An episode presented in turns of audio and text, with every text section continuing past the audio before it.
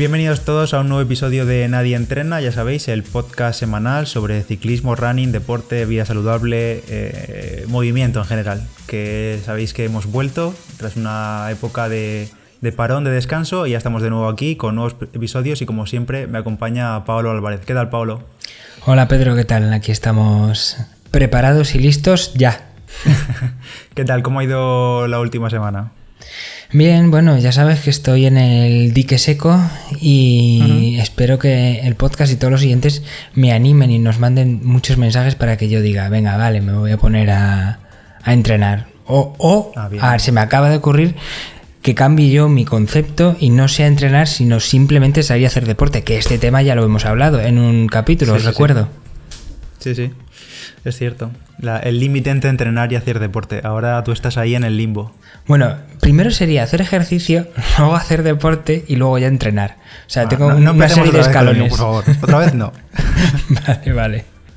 Bueno, a ver, eh, yo también muy bien la última semana, ya hablaremos en un par de semanas más, cuando ya sabéis que estoy preparando el 5K y tal, pero bueno, ayer justo hice otra carrera de 5 kilómetros y bajé un segundillo más la marca, 18.33, así que contento. Bueno, seguimos ahí entrenando y a ver lo que pasa en un mes. Pues sí que yo te lo digo, en un mes lo vas a batir y, de largo, ya lo verás. Bueno, ojalá que sí.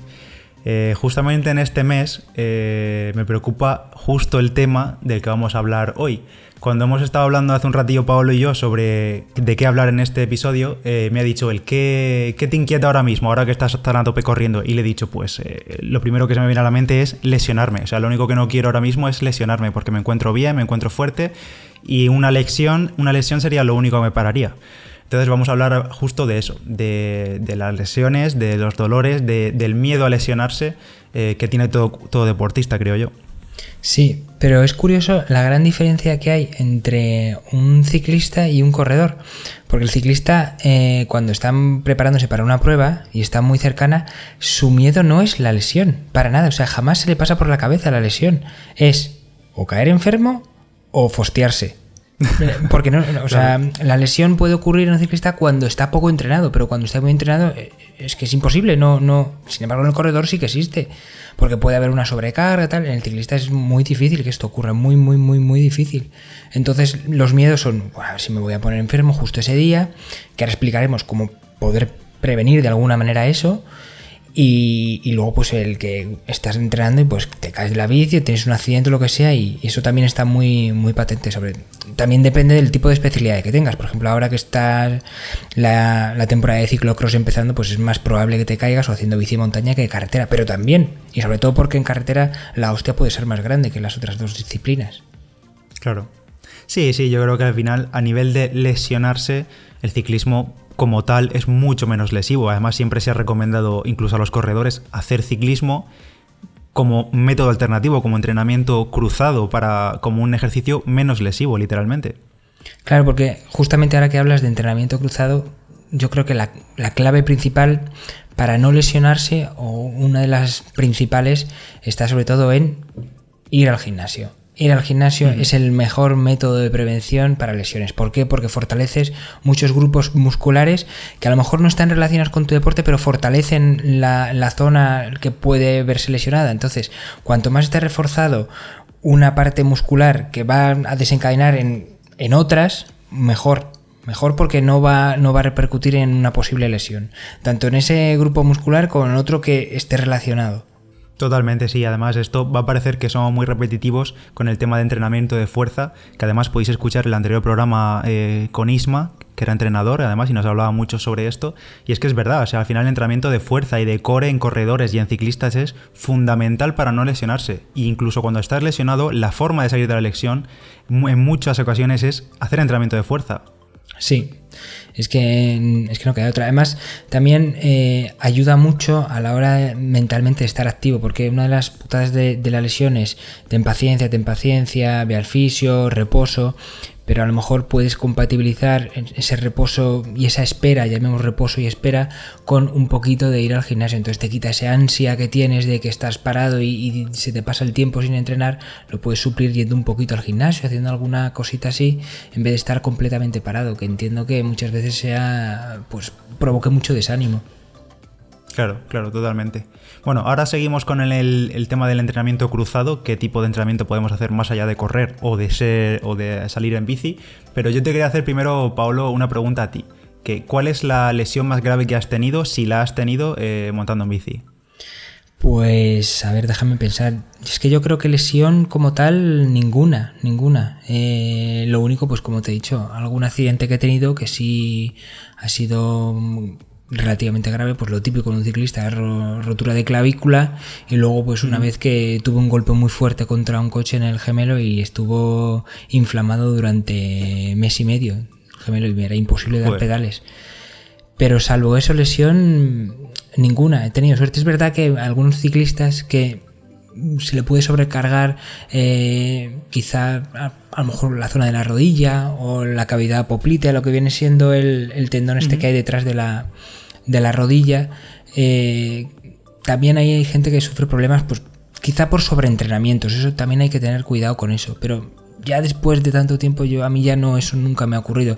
Es verdad que alguna vez he podido notar alguna molestia, pero caer en la lesión como tal no. Hay que ser muy burro para caer en la lesión por, un, por sobreentrenamiento o, o, tener mal la pedalada, porque también en el ciclista, por ejemplo, el llegar a la lesión no se llega de repente, como, por ejemplo puede ocurrir en el corredor, sino que es de estar mucho tiempo forzando una mala postura, a lo mejor de la cala o del pedal o sobre el sillín. Por eso también es muy importante, ya lo hemos mencionado, eh, ir a un, a un especialista, a un biomecánico que te coloque bien en tu sitio y ahí ya sí vas a estar seguro de que es muy, muy, muy, muy difícil que pilles una lesión.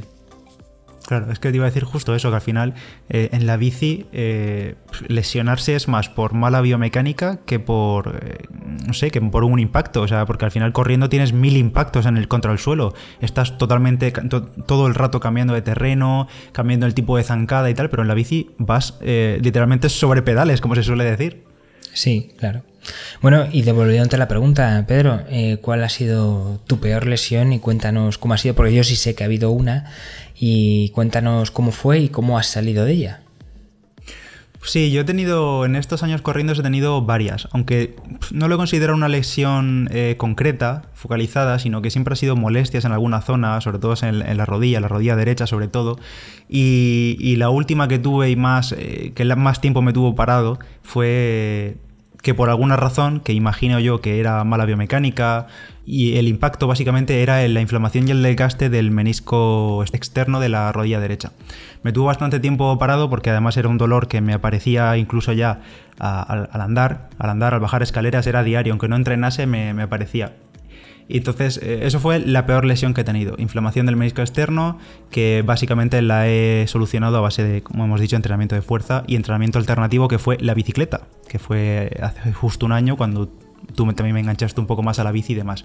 Pero también he tenido en estos años mucho problema con la cintilla iliotibial, que es que conecta justo la cadera con la rodilla y seguro que muchos corredores han notado en alguna ocasión un dolor o una sensación extraña en la parte externa del, muslo, que es básicamente la cintilla iliotibial, que se inflama y, roza en alguna parte que además justamente esa, lesión se conoce como la rodilla al corredor, el síndrome de la rodilla al corredor, que os dejaremos un enlace en la descripción porque nuestro compañero Roberto, que también ha estado aquí en el programa acompañándonos, ha escrito mucho sobre ello y cómo recuperarse. Entonces son, al final son lesiones que aparecen por mala técnica, por sobrecarga, por ser un poco burro y salir y salir y salir y no descansar y, y seguir saliendo y hacer entrenamientos duros tras entrenamientos duros por correr por terrenos irregulares, por quizá también utilizar eh, zapatillas más desgastadas o que no eran las más adecuadas para ti. Entonces es un poco de todo. Al final corriendo te pueden salir mil molestias y en mil zonas. Ya, yo es que me pongo en la situación. A ver, ya sabéis que yo, yo he corrido algo, pero no como para llegar a ese punto. Entonces yo me pongo en la situación de un corredor y que me esté acechando mm, el que me puedo lesionar, como tú dices, casi en cualquier momento. Es verdad que hace falta una serie de circunstancias, como has mencionado, concretas y ser un poco burro y tal, pero al final, aunque midas todo eso, es verdad que en cualquier impacto puedes hacer crack. Vivir con esa angustia, si yo fuese corredor, me provocaría, vamos. Eh, así que te entiendo en parte que ahora me digas que lo que más me, te preocupa de cara a, a, una prueba que, estará, que va a ser próximamente sea lesionarte, pues te entiendo. Pero claro. lo mejor, o sea, en ese caso yo es que iría, me haría todas las pruebas necesarias en un biomecánico y me pondría perfecto para que esa angustia se redujese al mínimo posible. Claro, pero es que aún así, aunque se reduzca, no desaparece, porque al final es como una. La sombra de la lesión siempre está ahí acechando ahí la mente. Y un día sales y te notas algo y estás ahí con el run run en la cabeza, en plan, y el siguiente día me dolerá, irá más, irá menos, será una cosa de mi cabeza. Esto sobre todo me ocurre a mí y a muchos corredores cuando se va acercando el día, de, el día del objetivo, de la competición. En plan, yo recuerdo eh, cuando corrí la maratón, que claro, son cuatro o cinco meses de entrenamiento en los que estás súper bien, pero la semana de antes te duele todo. O sea, es como, en plan, madre mía, no, me puedo mover, me duele algo. Me, noto en la cabeza que me duele la rodilla, estoy notando cosas y es como una, no sé, un miedo ahí que está siempre latente y, y, es psicológico, muchas veces es psicológico, no tiene nada de real. Sí, bueno, el factor psicológico está, está por supuesto presente en todos los deportistas cuando te acercas a, la prueba. En el caso del ciclista no es por lesión ni me duele esto o lo otro, sino no ando una mierda, no ando una mierda, no ando una mierda. Así en bucle. Entonces, bueno, eso es inevitable y supongo que se pasa cuantas más pruebas hagas y más acostumbrado estés a competir con más o menos nivel, pero, pero eso siempre está presente. Y bueno, también le da un poco su aliciente, esos nervios a la hora de competir, pues hace que al final del día de la competición digas, pues va, a por todas. Claro, sí, sí, sí.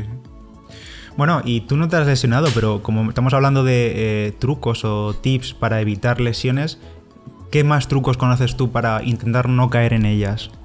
Pues mira, una cosa súper importante mm, de cara a la recuperación muscular y por tanto a que los músculos eh, sean mm, estén menos predispuestos a contraer una lesión es la hidratación. La hidratación es esencial. Bebe mucha agua, bebe mucha agua y bebe mucha agua. Antes, durante y después. Una buena hidratación hace que los músculos sean mucho más elásticos y bueno, y que la lesión esté mucho más lejos. Porque si el músculo es elástico no está tan tenso y, la rotura de fibras o, en los tendones sea algo más improbable. Entonces la hidratación es esencial.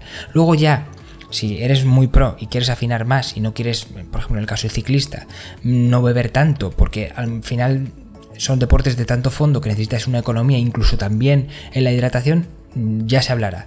Pero, por ejemplo, en el corredor, que no es algo tan esencial el tema de llevar más o menos agua y, en pruebas puedes tirar con lo que. con las reservas que tengas, la hidratación es fundamental, pero fundamental. Sobre todo de cara a la recuperación también. Porque mm, el, que el músculo esté más o menos estirado también depende a la hora de estirar, de los estiramientos que hagas después del ejercicio de cada día, es que esté hidratado. Y es que eso es fundamental. Y eso yo lo descubrí hace, hace no mucho, cuando empecé a hidratar a conciencia y me di cuenta que a la hora de estirar era mucho más fácil que cuando no estaba tan hidratado. Y si no te mm. apetece beber agua y ponerte la meta esta, que yo muchas veces la veo casi como absurda, de dos litros de agua al día, porque no vas a estar midiéndote como si fueses un abuelo o un niño, que esa gente en riesgo de deshidratación, si tienes que estar un poco encima, la gente normal cuando tiene sed bebe. Y es que este es un funcionamiento correctísimo del cuerpo humano. Si tienes sed, bebes. Y esto funciona así. Si no quieres estar tan pendiente de forzarte a beber agua, toma fruta. Que la fruta contiene mucha agua y ahí no tienes ya que estar tan pendiente de estar bebiendo vasos de agua así a palo seco que suena tan mal. Claro, claro, sí, sí.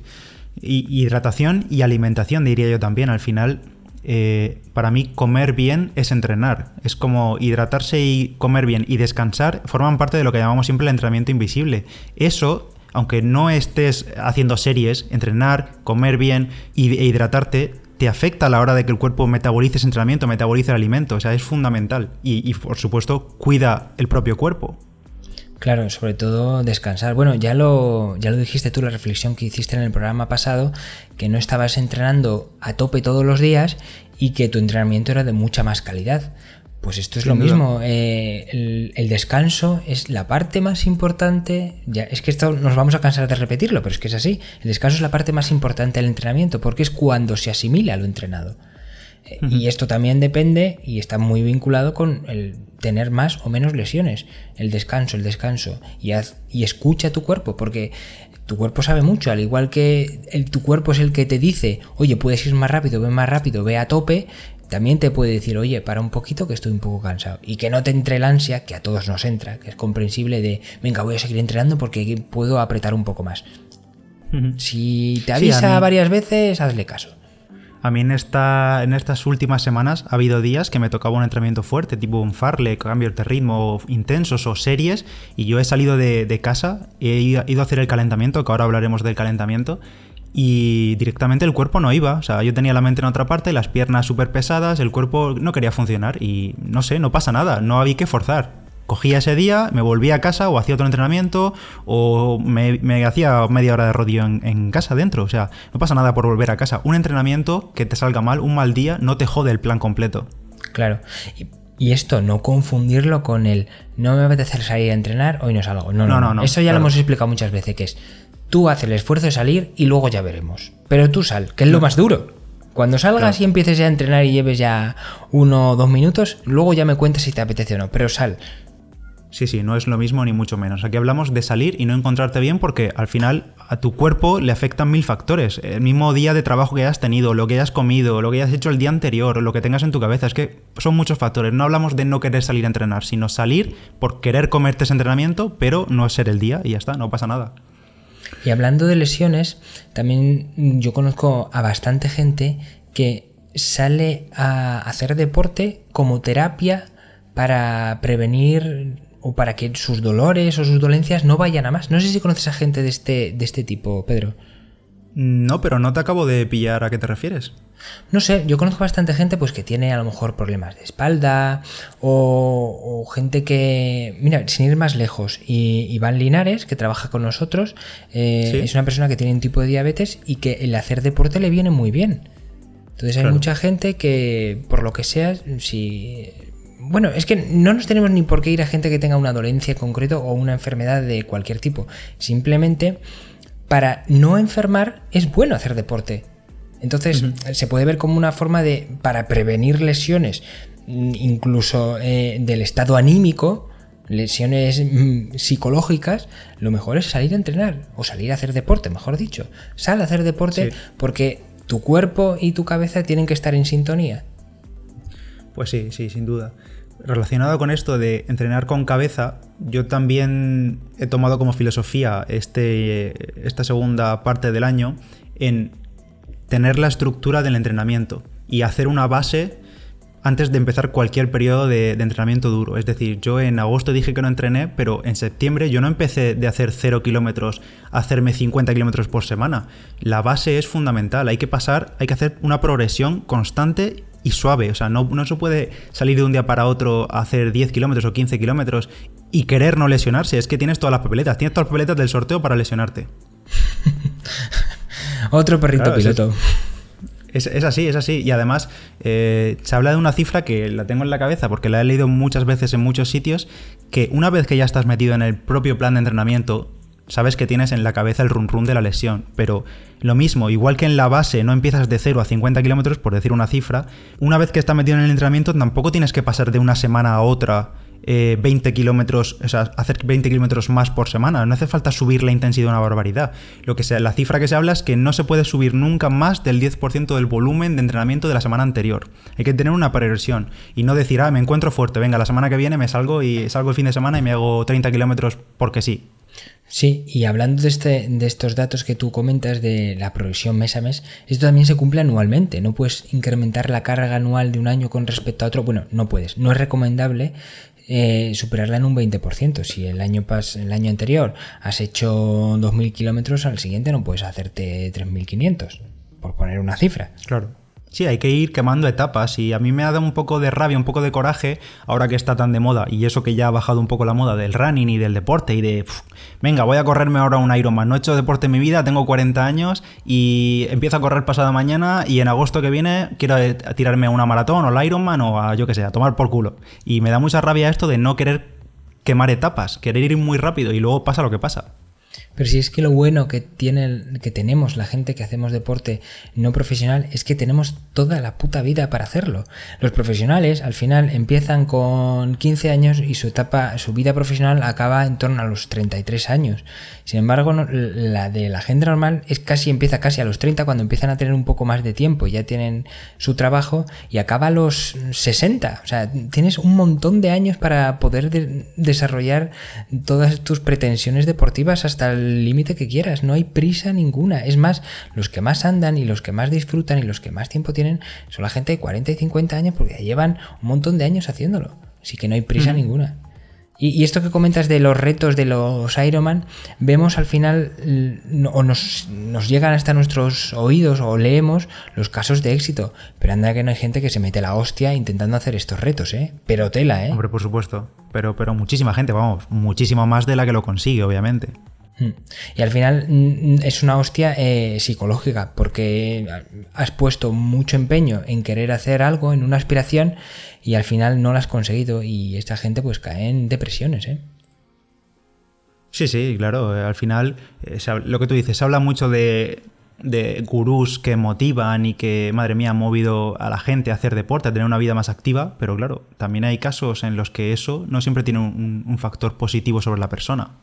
Está bien la, gente que eh, anima a hacer deporte, pero es otro nivel los que intentan hacer burradas. Que es que ya ni siquiera está en, eh, el reflejo de, los profesionales, porque los profesionales todos sabemos perfectamente quiénes son, a dónde llegan y qué es lo que hacen.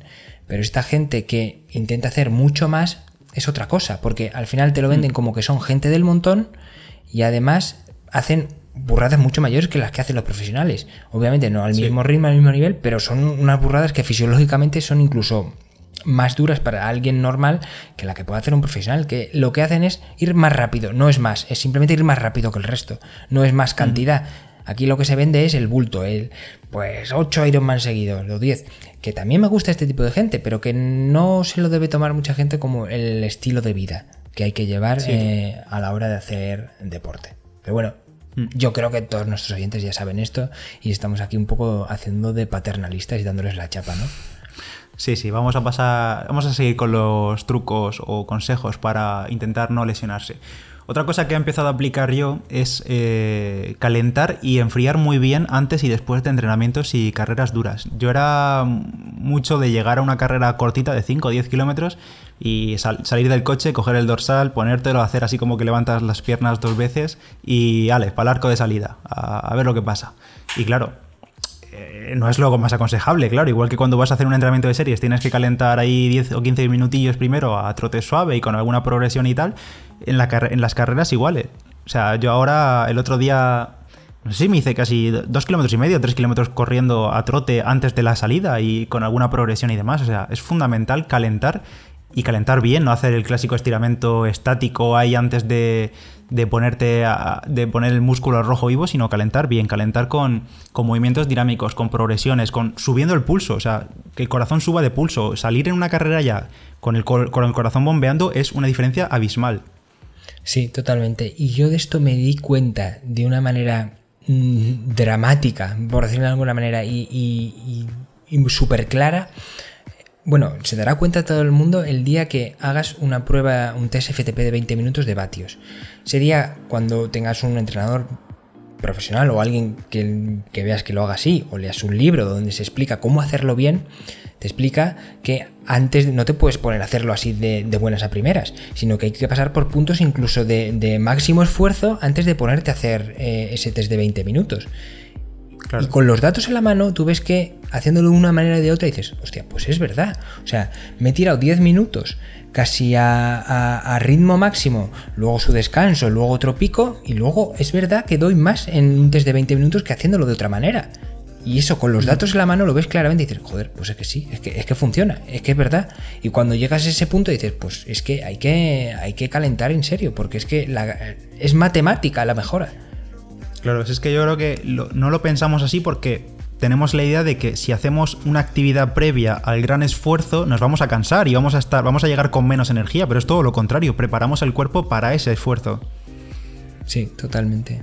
En el caso de los corredores, otro consejillo es hacer eh, técnica de carrera, o sea, meter entrenamientos de técnica o ejercicios de técnica de carrera que seguramente por internet y por YouTube vais a encontrar mil vídeos con ejercicios simples y es otra de las cosas que yo he ido introduciendo poquito a poquito en mi rutina y es un día a la semana o dos días eh, metiendo uno de ellos, o sea, después del entrenamiento, es hacer 10 minutillos de técnica de carrera. Además es que son ejercicios súper sencillos. Eh, lo puedes hacer, son ejercicios típicos y no notas la mejora al instante, pero al final es una cosa que vas enseñando al cuerpo, vas enseñando al cuerpo, vas enseñándole eh, cómo tiene que colocar las rodillas, cómo tiene que colocar los, eh, los, brazos, cómo tienes que respirar. Y son cosillas que al final se transfieren a la carrera real y también son cosillas que al final eres un mejor corredor y un mejor corredor es lesionarse menos. Sí, en el caso de en el caso del ciclismo, bueno, obviamente por supuesto también calentar, pero aquí depende mucho del tipo de prueba que vayas a hacer. Si vas a hacerte una prueba de 200 y pico kilómetros, a lo mejor no hace falta calentar mucho porque todo el mundo va a salir más tranquilo. También depende del ritmo al que tú te lo vayas a tomar. Y una cosa súper, súper, súper importante, que no es lo mismo que en, el, que en el ciclismo, y esto te interesa, Pedro, porque tú aquí fallas un poco, es que en ciclismo no puedes perder el grupo no puedes perder el grupo y si eso significa tener que calentar porque la gente sabes que vas a ir a fuego y te tienes que enganchar a ese grupo, calienta porque a lo mejor los 10 primeros kilómetros hay que ir a fuego. Luego las cosas a lo mejor se calma mogollón. Pero ya estás en el grupo, ya vas con. te van quitando el aire y ya vas tranquilito. Pero no puedes soltarte ese grupo.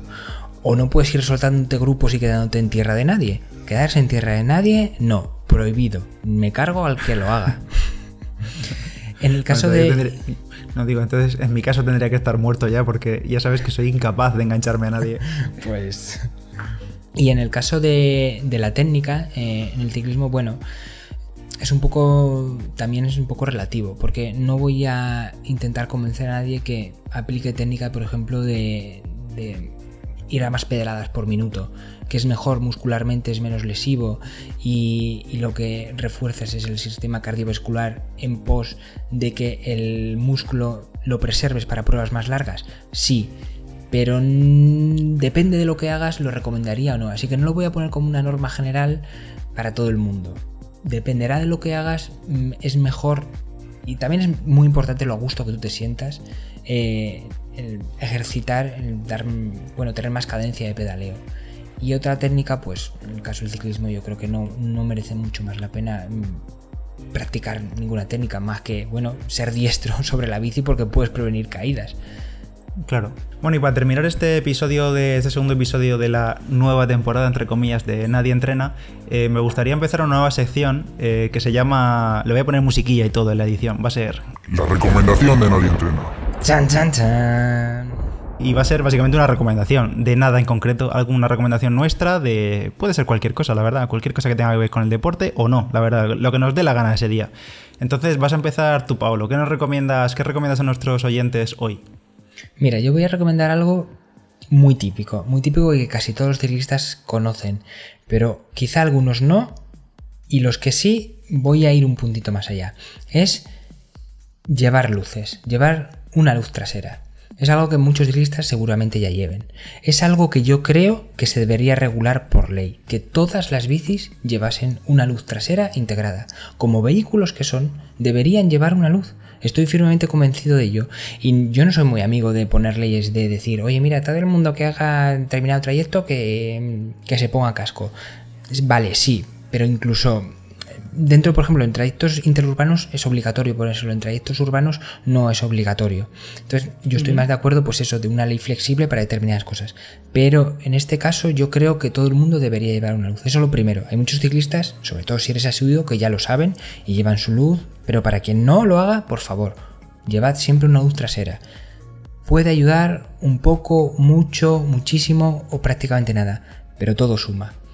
Y ya puesto, si tienes una luz, yo hace poco me compré un, radar que vende, que vende Garmin, que, lo que hace, tú lo pones, es un radar eh, que lo pones en la parte trasera, anclado en la tija de la bici, y te avisa en el dispositivo que tengas. En, bueno, obviamente tiene que ser Garmin, pero también puedes comprar un dispositivo aparte que eh, es como una pantallita que te avisa si se va a acercar un coche y cómo está de cerca y si te va a pasar.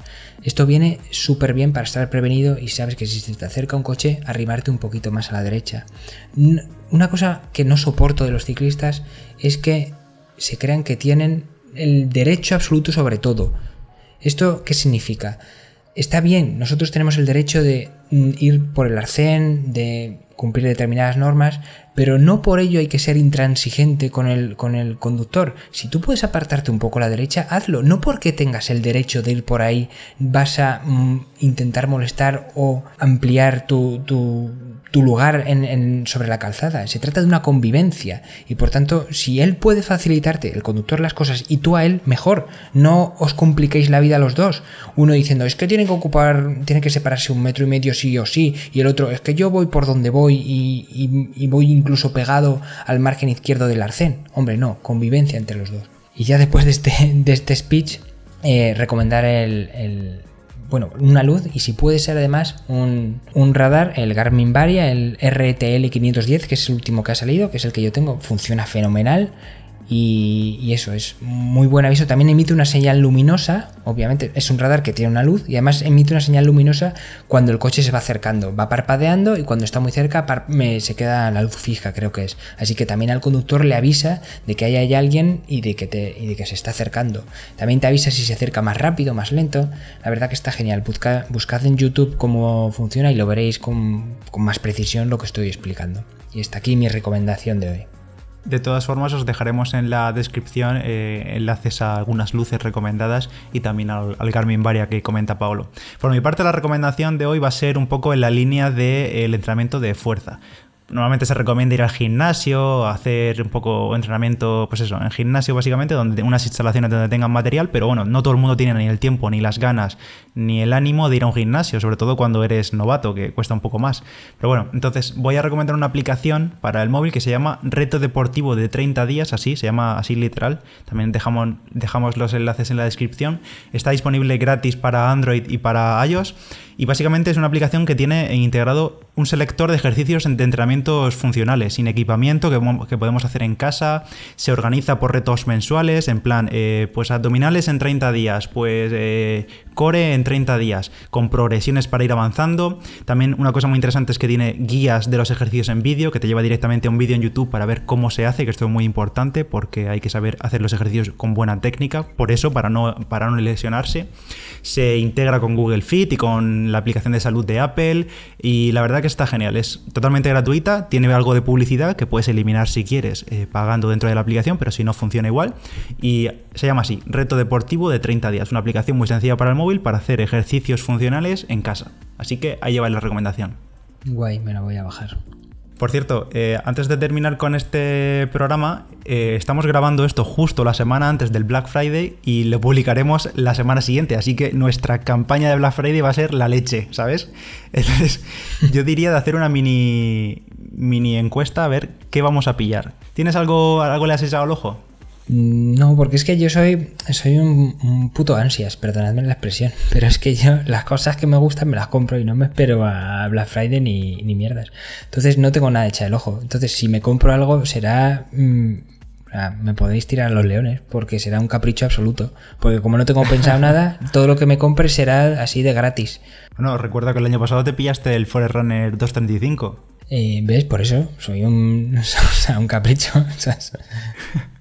Bueno, pues yo en mi caso, ya yo tenía un Forerunner 230 y este año ya creo que me toca renovar. Ha sido una de las mejores compras que he hecho en años, me ha durado muchos años, sigue estando funcional, que probablemente lo venderé o no sé lo que haré con él. Y ya me toca renovar. Así que si sale alguna ofertilla de reloj GPS, pues eh, voy a caer, esperamos seguro. Bueno, y hasta aquí este episodio de Nadie Entrena. Esperemos que os haya gustado. Como siempre, podéis dejarnos una valoración, que lo agradecemos mucho, en iTunes, en iBox, donde escuchéis el podcast. Seguid el club de Strava de Nadie Entrena, que ahí nos vemos cómo entrenamos. Y poco más. Hasta la próxima semana. Adiós, Pablo. Hasta luego.